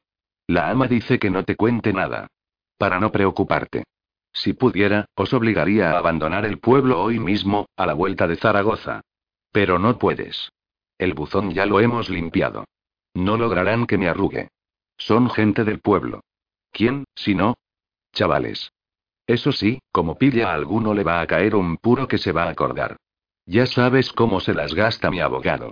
Javier lanzó una mirada en derredor. ¿Por qué no te traes la empresa aquí? Mira estos campos. Cuánta paz. Tendrías la autopista cerca. En un periquete estás en Euskadi. ¿Qué me dices? El chato imitó la mirada exploratoria de su hijo. Un poco seco todo esto. Pero aquí se puede respirar. En el pueblo también hay aire. Y empleados y mecánicos y camioneros, no lo olvides. Aquí no conozco a nadie. No voy a darte la lata cada vez que estemos juntos. Solo te digo que como os ocurra algo serio a ti o a la ama, nunca me lo voy a perdonar. Anda, anda, no seas agonías. Cuánta razón tenía tu madre. No sé para qué te he dicho nada. A las diez avistaron las primeras casas de Zaragoza. El tiempo, tirando a frío, nueve grados en un termómetro callejero, pero seco. En la calle de López Ayueno encontraron un hueco donde aparcar. Sí, en una paralela. Y al final, tanto que decían, los tres entraron en el piso de Nerea. Ella misma insistió en que subieran. En las escaleras, Vittori se permitió una broma. Te aviso. Estos dos vienen en plan de mirar si tienes todo limpio. Ya dentro del piso, el chato. ¿Y las otras inquilinas? No están. Algunos fines de semana se marchan a casa de sus padres. La familia al completo. La última vez que coincidieron los cuatro, ¿cuándo fue? En Nochevieja. ¿Y cuándo será la siguiente? No habrá siguiente y no lo saben. Se lo recordaría Vittorio un año después al chato, sentada en el borde de su tumba. Fue la última vez que estuvimos los cuatro juntos, ¿te acuerdas? Se figuró que el difunto, debajo de la losa, la contradecía. Pues claro que estoy segura. El verano siguiente, Nerea solo estuvo semana y pico con nosotros. Y en ese tiempo, Javier se había ido de vacaciones con la enfermera aquella que lo intentó cazar. Pues no tengo yo buena memoria. El chato tenía ese gesto típico suyo. Vittori lo interpretaba como una forma de marcar territorio. Igual que un perro que va dejando su testimonio de orina allí por donde pasa. Solo que el chato lo hacía con dinero. Y aunque intentó disimular, ella, que ve hasta lo que no ve, y si no lo ve lo huele, lo sorprendió escondiendo dos billetes de cinco mil pesetas en el escritorio de Nerea, debajo de un libro, creyendo que nadie lo observaba. Muy espléndido eras tú, marido. Con tu hija sobre todo, con tu favorita que luego no vino a tu funeral ni a tu entierro. Nerea les enseñó el piso. Aquí esto, aquí lo otro. También, aunque no entraron, pero para que tuvieran una impresión visual, las habitaciones de sus compañeras. Ellos, benévolo batallón de inspectores, la seguían por toda la casa con gestos y comentarios aprobatorios. Y el chato, que parecía conmovido de ver a su hija en una casa, en una ciudad, en un ambiente para él desconocidos, dijo la misma frase en tres ocasiones. Si necesitas algo, ya sabes. A la tercera, Vittori zanjó. Te repites más que el ajo. Salieron los cuatro a la calle. Nerea guiaba, agarrada al brazo de su padre. Y tiraron despacio, conversantes, bien avenidos, por la gran vía adelante, todo el paseo de la Independencia, apenas concurrido a esas horas, y el tubo, donde flotaba un olorcillo a fritanga. El chato, aunque aún no habían dado las doce, ya estaba preguntando dónde había un buen restaurante. Los cuatro entraron en la Basílica del Pilar. Vittori se arrodilló para echarle unos rezos a la Virgen. Todavía profesaba la fe. Los demás esperaron fuera a la que quiso ser monja, a la hermana Vittori. Se reían, cómplices en la mofa, ahora que ella no podía oírlos. Y por la plaza deambulaban personas con distintivos de la Real Sociedad. Algunas, al fijarse en la bufanda blanquiazul de Javier, lo saludaban. El chato. ¿Quiénes son? Ni idea. La comida. Bien. La única que se quejó fue Vitoria a la hora de pagar, convencida de que por el acento han notado que somos de fuera y han dicho. A esto se la clavamos hasta el hondón. Los demás miembros de la familia discreparon, unánimes en el parecer de que, si comparamos con San Sebastián, les habían hecho un precio aceptable. En la calle, Nerea confirmó que Zaragoza, alquileres, alimentación, ocio, era una ciudad donde se puede vivir holgadamente con menos dinero que en otras partes. Vitori, R Pues a mí me sigue pareciendo que nos han engañado. En la plaza de España, el Chato y Javier tomaron un taxi que los acercó al campo de fútbol. Ellas se dirigieron lo primero de todo a una heladería del Paseo de la Independencia. Después, andando, al piso, donde Vittori, tú déjame a mí, se empeñó en limpiar los cristales de las ventanas. Ya puesta, siguió por el baño y los muebles de la cocina. Y eso que en su opinión, expresada repetidamente, el piso estaba limpio. Pero es que yo no sé estarme quieta. El padre y el hijo ocuparon mientras tanto su localidad de pie en una curva del estadio, mezclados con la peña Donostiarra. Y aún no habían salido los jugadores al campo cuando, desde el graderío contiguo, empezaron a lloverles los insultos. Etarras, vascos de mierda, vascos asesinos y así. Ellos respondían cantando y agitando y curriñas y banderas blanquiazules, y se decían los unos a los otros. Ni caso, hemos venido a animar al equipo. El chato no las tenía todas consigo. No me esperaba esto. Bueno, bueno, Aita. Hay campos mucho peores que este. Es cuestión de acostumbrarse y de practicar la sordera. Están muy cerca. Desde ahí nos podrían freír a pedradas. Tranquilo. Todo esto forma parte del ritual.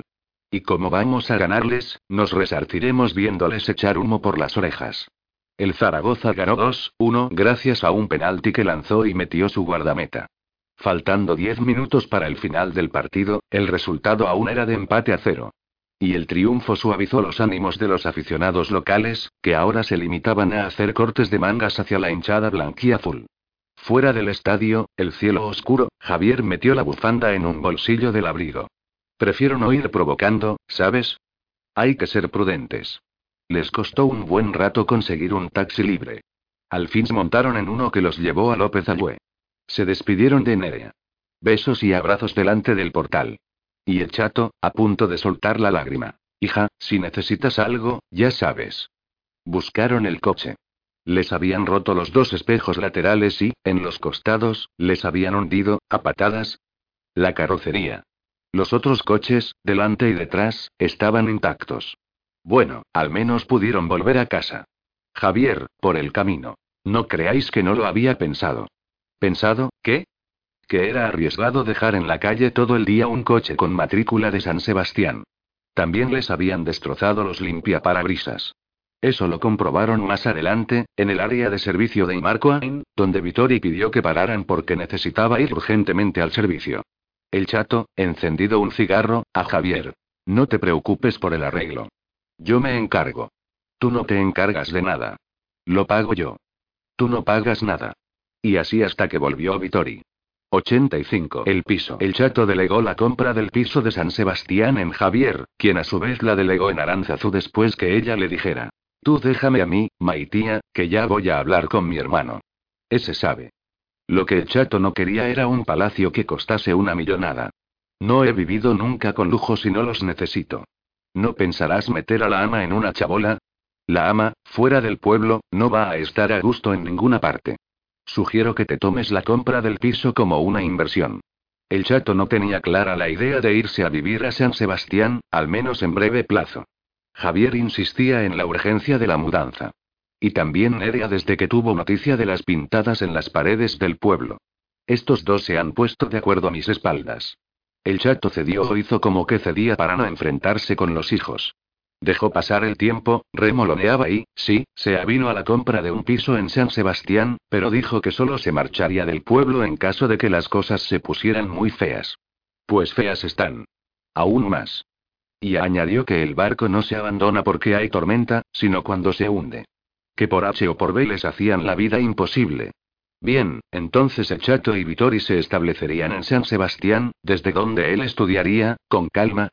Ya veremos, la forma de llevarse la empresa a La Rioja o a cualquier otra parte cerca de Euskadi para alejarse lo menos posible de la mayoría de sus clientes. Y el piso nuevo lo podría usar entonces tu hermana, porque en algún sitio se tendrá que meter cuando acabe la carrera. El hermano de Aranzazu anunció de ahí a poco al chato dos ofertas de compra. Las dos de pisos particulares cuyo precio podía acordarse directamente con los respectivos propietarios. Se expresaba bien, tenía buena planta, y el pelo con demasiado fijador, el hermano de Aranzazu, que concluyó. Dos gangas, créame. Si no los compraba el chato, los compraría él.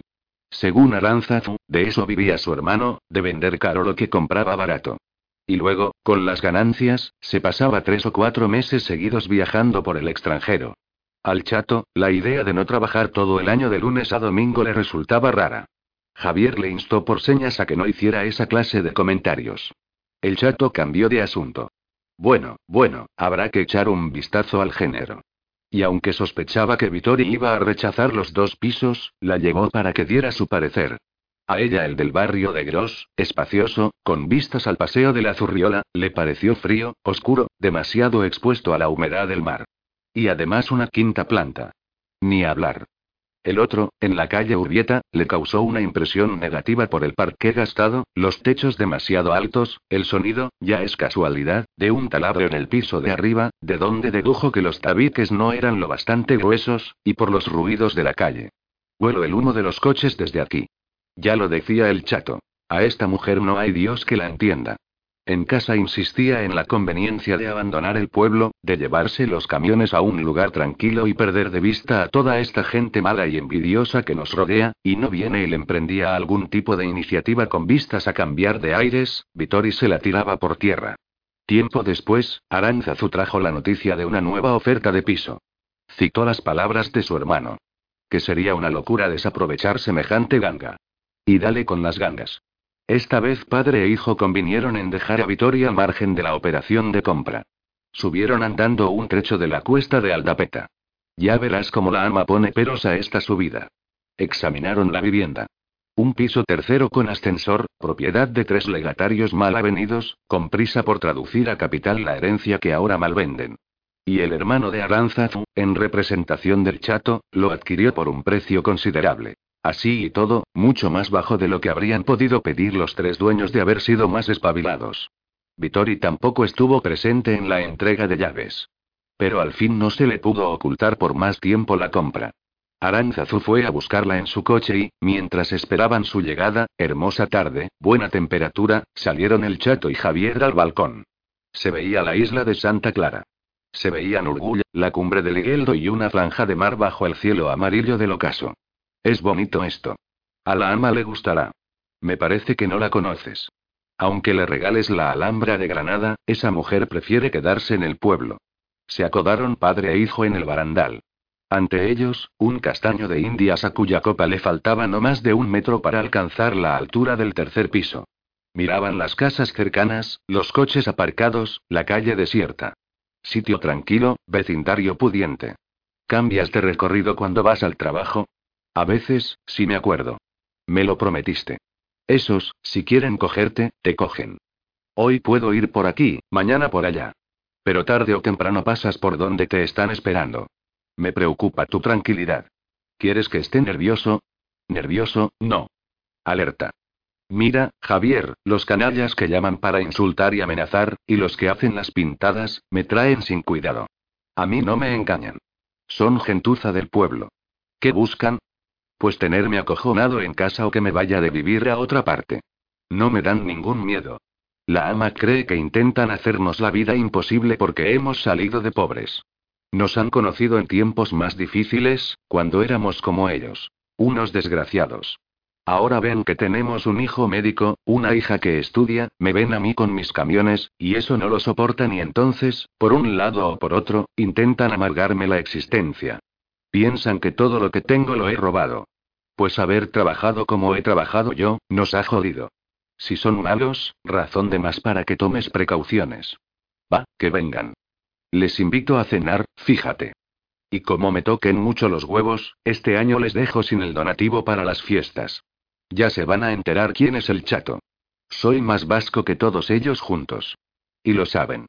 Hasta los cinco años yo no hablaba ni jota de castellano. A mi padre, que en paz descanse, una ráfaga de ametralladora le destrozó la pierna mientras defendía a Euskadi en el frente de Elgueta. Todavía, de mayor, apretaba los dientes cada vez que le daba un calambrazo. ¿Qué, te duele? Le preguntábamos. Me cago en Franco y su puta madre, respondía. Y lo tuvieron tres años en la cárcel, que si no lo fusilaron fue de milagro. ¿Qué me quieres decir con todo esto, Aita? ¿Tú crees que a Aita le importa lo que le pasó a tu padre? Joder, ¿no dicen que defienden al pueblo vasco? Pues si yo no soy pueblo vasco, ya me dirás tú quién lo es. Aita, por favor. Tienes que hacerte a la idea de que ETA es, ¿cómo te diría yo? Un mecanismo de actuación. Si quieres que no te entienda, sigue por ahí. ETA debe actuar sin interrupción. No le queda otro remedio. Hace tiempo que ha caído en el automatismo de la actividad ciega. Si no hace daño, no es, no existe, no cumple ninguna función.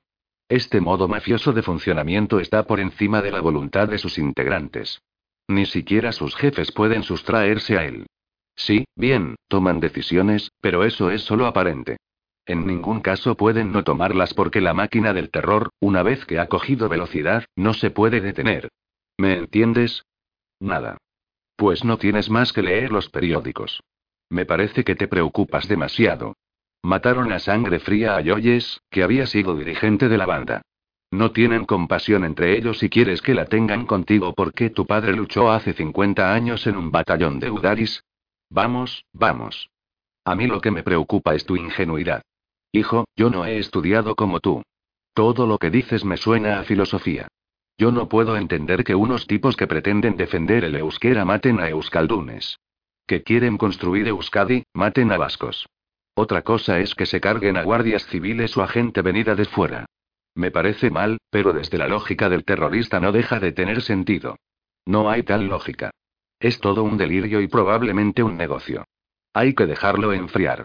Pasará el tiempo, se olvidarán de mí. Ya lo verás. Que algunos del pueblo me niegan el saludo. Que les den morcilla. Mira, lo único que me fastidia es no ir en bici los domingos. Pero, fuera de eso, a mí no se me despeina una ceja. El coche de Aranzazu bajó a poca velocidad la rampa. La primera en apearse fue Vitori.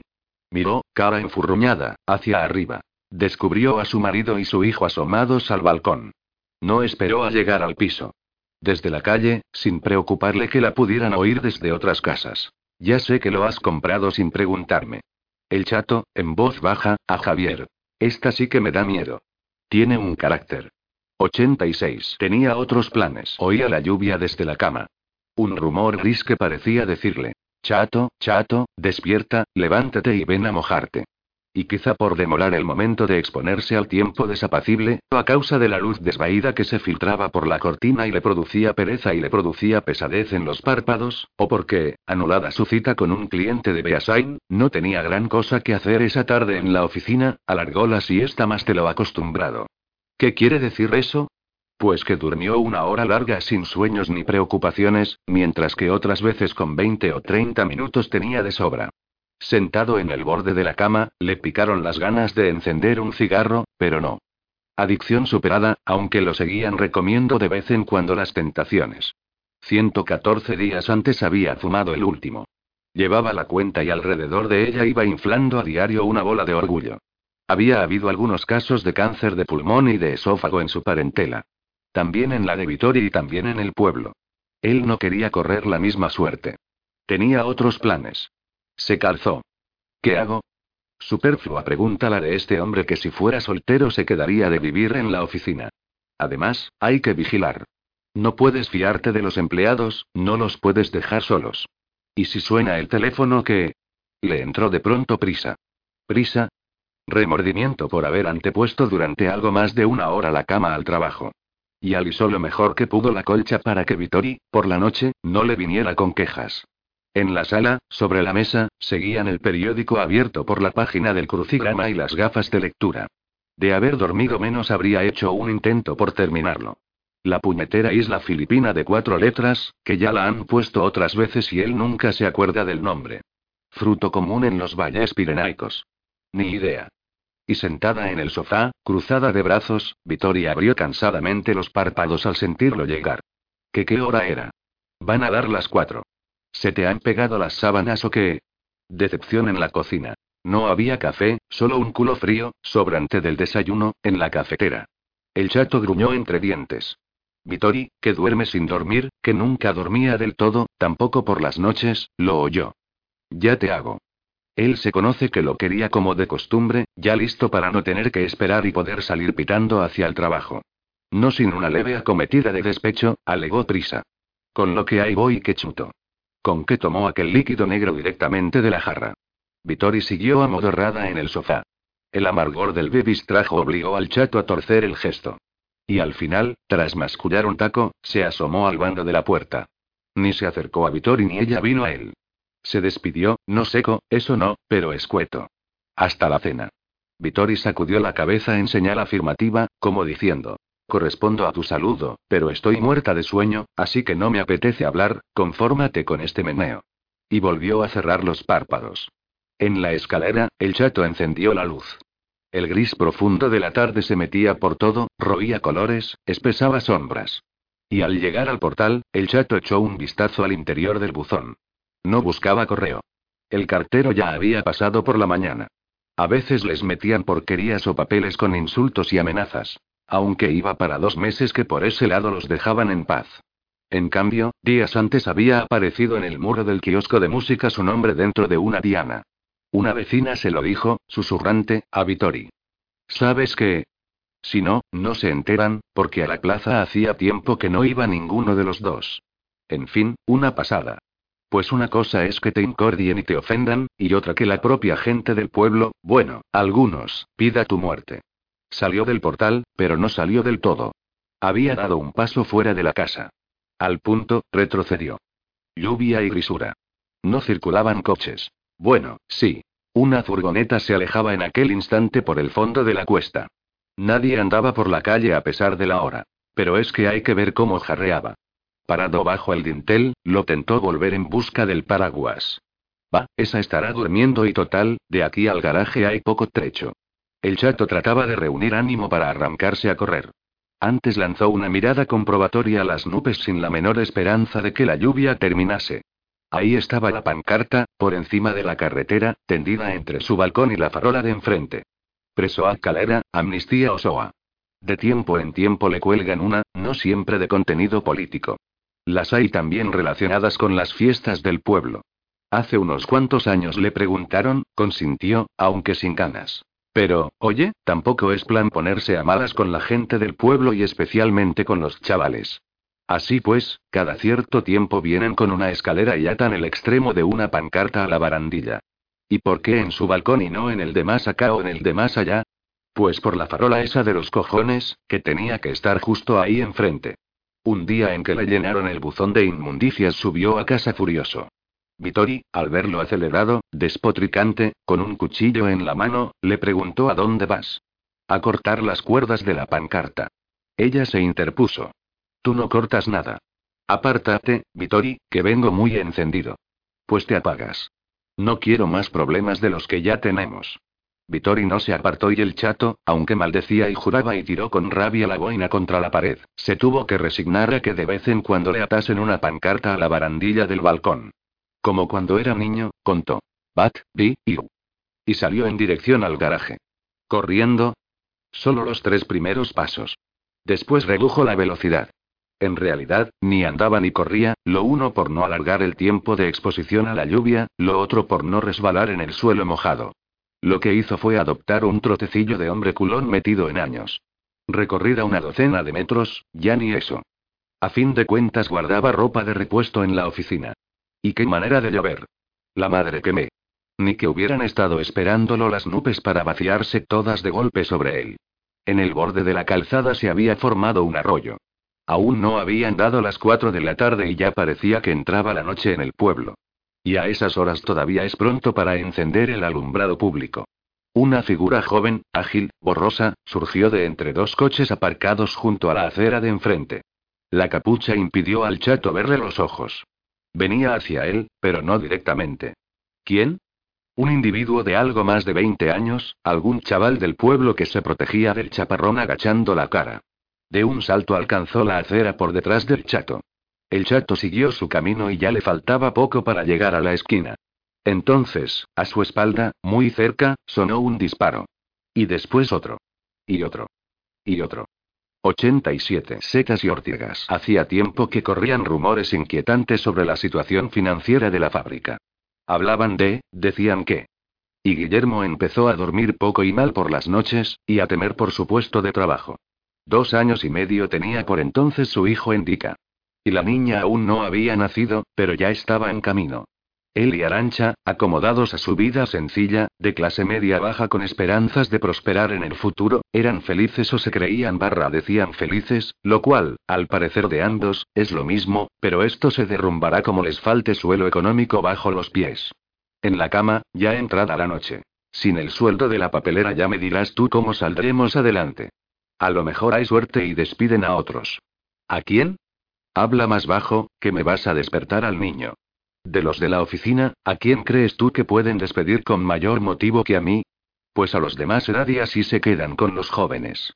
Oye, y, si no, ya encontrarás algo. Mientras tanto nos arreglamos con mi sueldo. No es mucho, pero menos da una piedra. No alcanza, Arancha. Hago cuentas y veo que no alcanza. Pronto seremos cuatro bocas. Ella le había ocultado un incidente en la zapatería. ¿Qué incidente? Pues que la dueña, que es más seca que un polvorón, le había echado en cara que no hubiera esperado más tiempo a quedarse embarazada. Y luego, por una compañera de trabajo, supo que la dueña había estado criticándola a sus espaldas. Ella prefirió no contárselo a Guillermo por no aumentarle las preocupaciones. Guillermo, caviloso, angustiado, a lo suyo.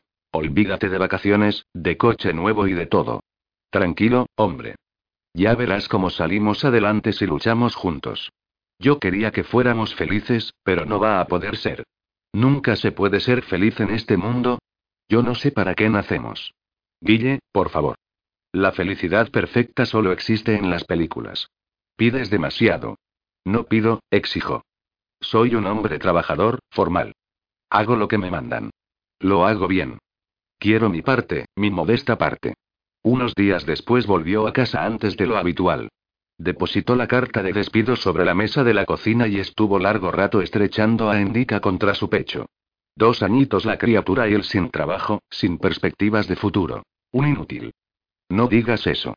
Es lo que soy. Uno del que se prescinde y la fábrica continúa funcionando igual de bien. El típico desdichado que necesita que su mujer le dé unas monedas para tomarse una caña en el bar. Guillermo. Un hombre a la deriva. Se iba al monte por las mañanas, volvía con fresas silvestres, setas, ortigas. Daba lecciones sentado a la mesa de la cocina. que si las ortigas son comestibles, que si se pueden tomar como infusión. El caso era persuadirse de que alimentaba a la familia. Salía de amanecida, echó un montañero con sus botas y su mochila de recolector de frutos. Y traía de todo, también manzanas, a saber de qué huerto, y ramas de avellano que luego cortaba en palitos para construirle al niño un castillo. Otras veces, si el tiempo lo permitía, iba con su caña a pescar a la boca del puerto o a las rocas de Heizkibel. Se volvió taciturno, arrugado de frente, enfadado de miradas, amigo de andar solo, y no le podías llevar la contraria porque enseguida saltaba. Y cuando nació Ainhoa, aún peor. La primera vez que cogió a la niña en brazos, le dijo: Mala suerte, pequeña. Has nacido en casa de pobres. A menudo rompía sus largos silencios para arrancarse con afirmaciones por el estilo, siempre con una vibración de resentimiento en las palabras. Arancha callaba, sufriente, resignada, por no empeorar la situación. A veces no aguantaba más. ¿Qué narices? Yo también tengo mis sentimientos. Y expresaba su parecer procurando no alterarse. Te escuece una herida en el amor propio. ¿Qué sabrás tú, tonta de los huevos? En ese plan. Susceptible, agresivo, con amargura. Y nada de bombón, cariño, tesoro, como antes. En la cama, ella consentía. Porque, claro, si lo dejas sin eso, a este igual se le cruzan los cables y me zurra. Les salían unos coitos rutinarios, sin placer para ella, de rápido desfogue para él. Ternura, cero. Tampoco lo contrario, eso no. Eran más bien una formalidad que producía un triste chasquido de vientres entrechocados. Guillermo, a los pocos días de parado, ya se deprimía, ya decía la bobada esa de tirarse al tren. Y más adelante le dio por pronosticar en presencia de sus hijos, tan pequeños, un futuro tenebroso con frases un tanto engoladas que las criaturas no podían entender ni eran dichas para que las entendieran. Se inclinaba de repente sobre la cuna de Ainhoa, y le pintaba, con un discurso para adultos, un panorama atroz de privaciones. Y con Endika hacía lo mismo. De pronto lo levantaba en brazos y le decía algo negativo, agorero, pesaroso. De las tareas del hogar se ocupaba menos que cuando trabajaba en la papelera. ¿El motivo?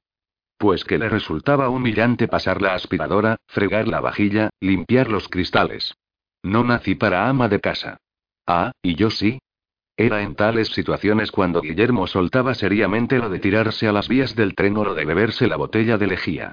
Arancha se sulfuraba, apretante de dientes, húmeda de ojos, pero veía allí cerca a sus dos hijos tan tiernos, tan frágiles, y prefería contenerse.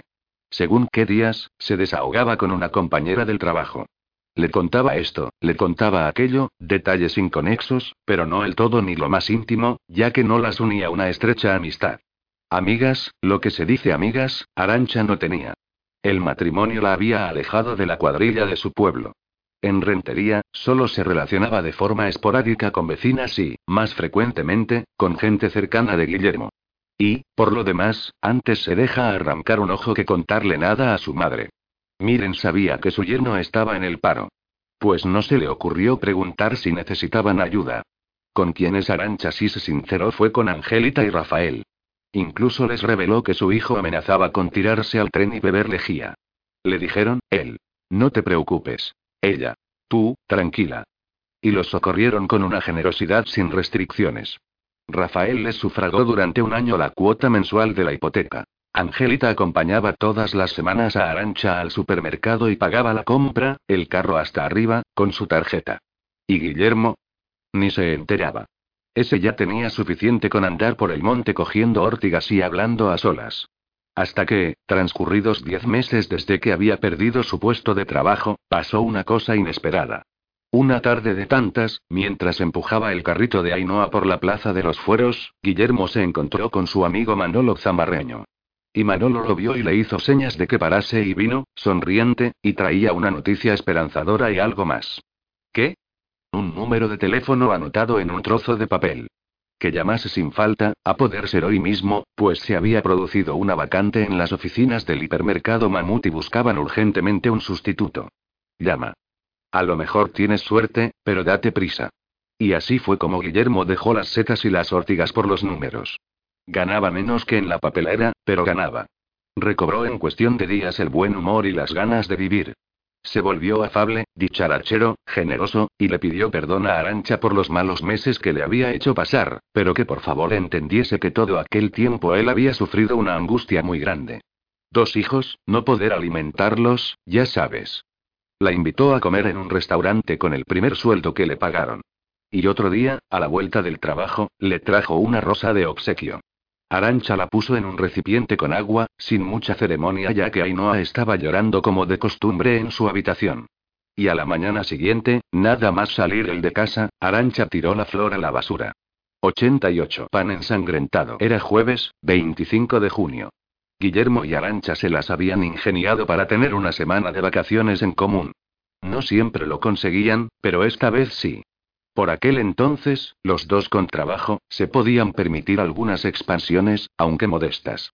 Y como los niños ya estaban algo crecidos, seis años en Dica, la niña a punto de cumplir cuatro, los podían llevar de excursión sin los inconvenientes y limitaciones que implican de costumbre los bebés. Ayer fueron los cuatro a la playa de Biarritz. Hoy tocaba comer en casa de la Amona Miren y mañana, pues ya veremos. Disponían de un coche comprado de segunda mano. Poca cosa, pero suficiente para sus necesidades.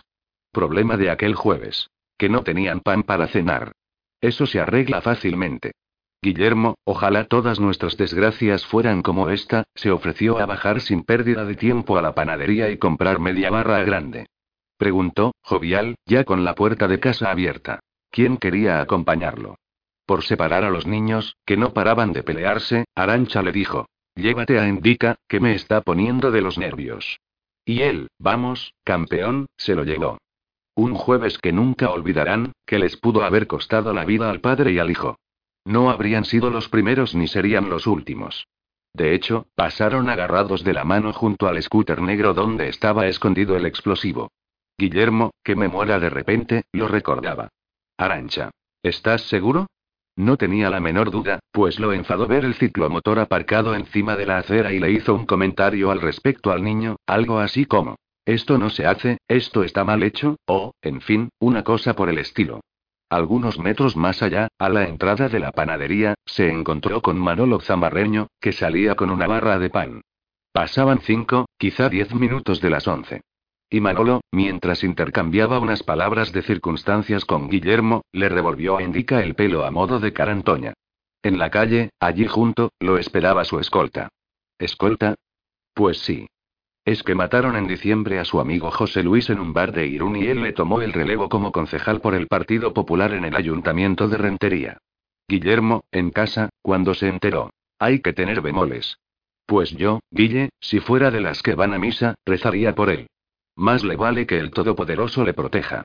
Y si lo quitan de en medio, no se te ocurrirá ocupar su puesto, ¿eh? Yo. ¿Estás loca? Yo quiero vivir. Manolo llevaba pocos días en el cargo y, para empezar, le quemaron el coche. Lo insultaban, le hacían carteladas vejatorias usando su fotografía y le pintaron el nombre dentro de una diana. Pero él no se arrugaba.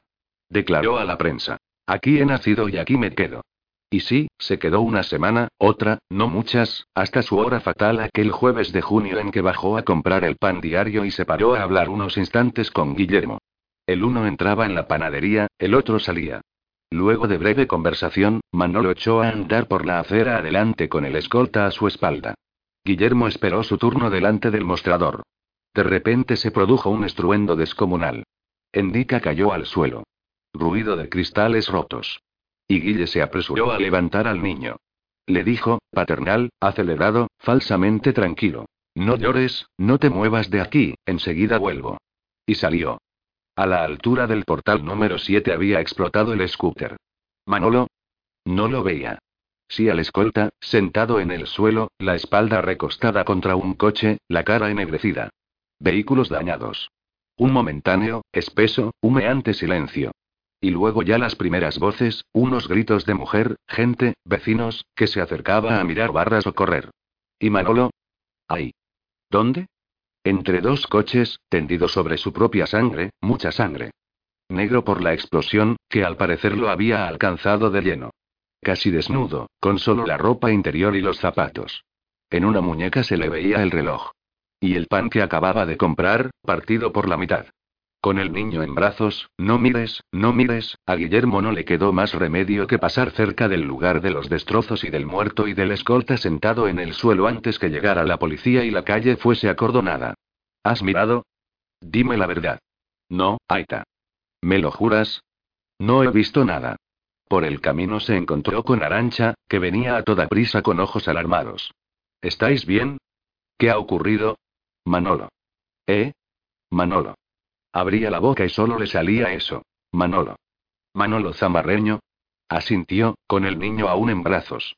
No hicieron falta explicaciones. Arancha, gesto de estupor, se golpeó la frente con la palma de la mano. Y ya no hablaron más. Apresurados, subieron a su vivienda, donde ella, en su ataque de pánico, había dejado la plancha encendida y a la niña sola. No tardó en ulular, lejos, cada vez más cerca, ya dentro del barrio, la primera sirena. A todo esto, sonó el teléfono. Angelita. ¿Qué qué ha pasado? Menudo estruendo.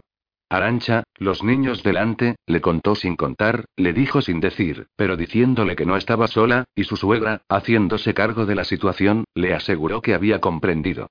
Guillermo instaló su congoja barra indignación en la cocina como quien clava un poste en la tierra y de aquí no me mueven, sentado a la mesa con la cabeza entre las manos.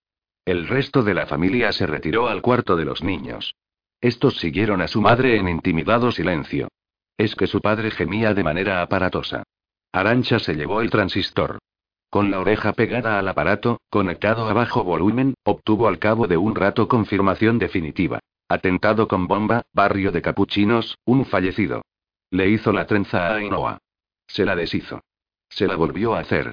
Aún faltaban dos horas para ir a comer a casa de sus padres, pero necesitaba cualquier ocupación para llenar el tiempo y recobrar la calma y entregarse al alivio, al enorme alivio, uff, de estar con sus hijos, tocarlos, sentirlos, saberlos sanos y salvos. Endica, quieto a su lado, le agarraba una punta de la falda como cuando se sujeta a la barra del autobús urbano. Se apartó la madre unos cuantos pasos para sacar de un cajón de la cómoda la bolsa con los ganchos del pelo y el niño la siguió en silencio. Y a la vuelta lo mismo, sin soltarse de su falda. Por la puerta entreabierta llegaban, apenas audibles, a intervalos irregulares, los sollozos declinantes, ya más graves que agudos, de Guillermo. Al principio, Arancha, protectora de sus hijos, había sentido tentaciones de cerrar la puerta. Cambió enseguida de idea. Que oigan, que se enteren, que sepan en qué clase de país les ha tocado crecer. En la cocina, Guillermo hablaba ahora, despotricante, de política. Denigraba el nacionalismo, envenenador de conciencias, decía, que lanzaba a tantos jóvenes vascos por la senda del crimen. Y repartía culpas. El leendakari con su lengua de dos puntas, el obispo hipócrita, los abertzales pringados hasta las orejas de sangre ajena y todos esos malvados vecinos señaladores que comunican a ETA a qué hora pasa la víctima por estos y los otros lugares. Despechado, remedante. Tenéis aquí a un español y os lo podéis cepillar sin problemas cuando vaya a comprar el pan. ¿Que es padre de familia? Pues que se lo hubiera pensado antes de meterse a concejal. ¿Que es buena persona y no ha matado una mosca en su vida? Bueno, pero es de un partido españolista que nos oprime y además aquí hay un conflicto. Jesús, María y José, ¿este hombre no estará hablando con la ventana abierta? Arancha decidió asegurarse. Te van a oír. Que me oigan. La ventana de la cocina estaba cerrada. No vives solo. Me ha entrado un odio feroz. Es como si me picaran las ortigas dentro del cuerpo. Arancha, mi vida, dime algo que acabe con este odio que me está desgarrando. Odiar es lo último que yo quisiera en la vida. Desahógate, protesta, pero sin pegar gritos. De la puerta de casa para afuera, chitón. ¿Estamos? No me vayas a organizar un lío. Iremos al funeral, daremos el pésame. No tenemos por qué perder la decencia. En el estado en que me encuentro, comprenderás que no puedo ir a casa de tus padres. Ve tú con los niños. Desde luego que no vienes.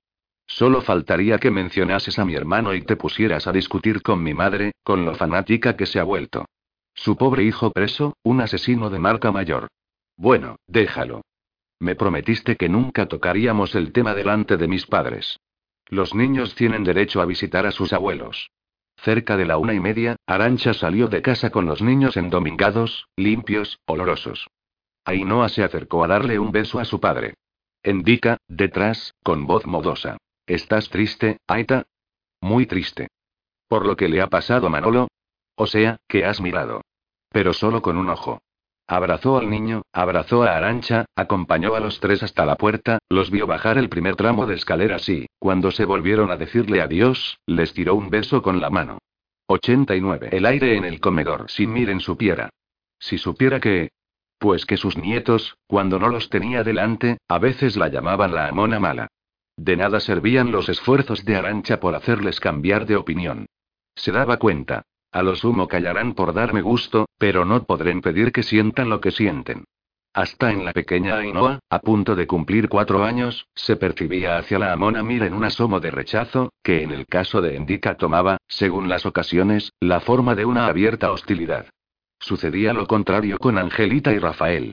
En parte porque convivían más tiempo con los niños, los veían a diario, disponían de mayores posibilidades para ofrecerles distracción y afecto pero asimismo porque eran de suyo apacibles, generosos, divertidos, sin la aspereza y severidad que mostraba Miren de costumbre, aunque no lo hiciera de mala fe, nada más que porque ella era así y lo había sido siempre, dura de temperamento, impaciente, también con sus hijos, con su marido, en realidad con todo el mundo.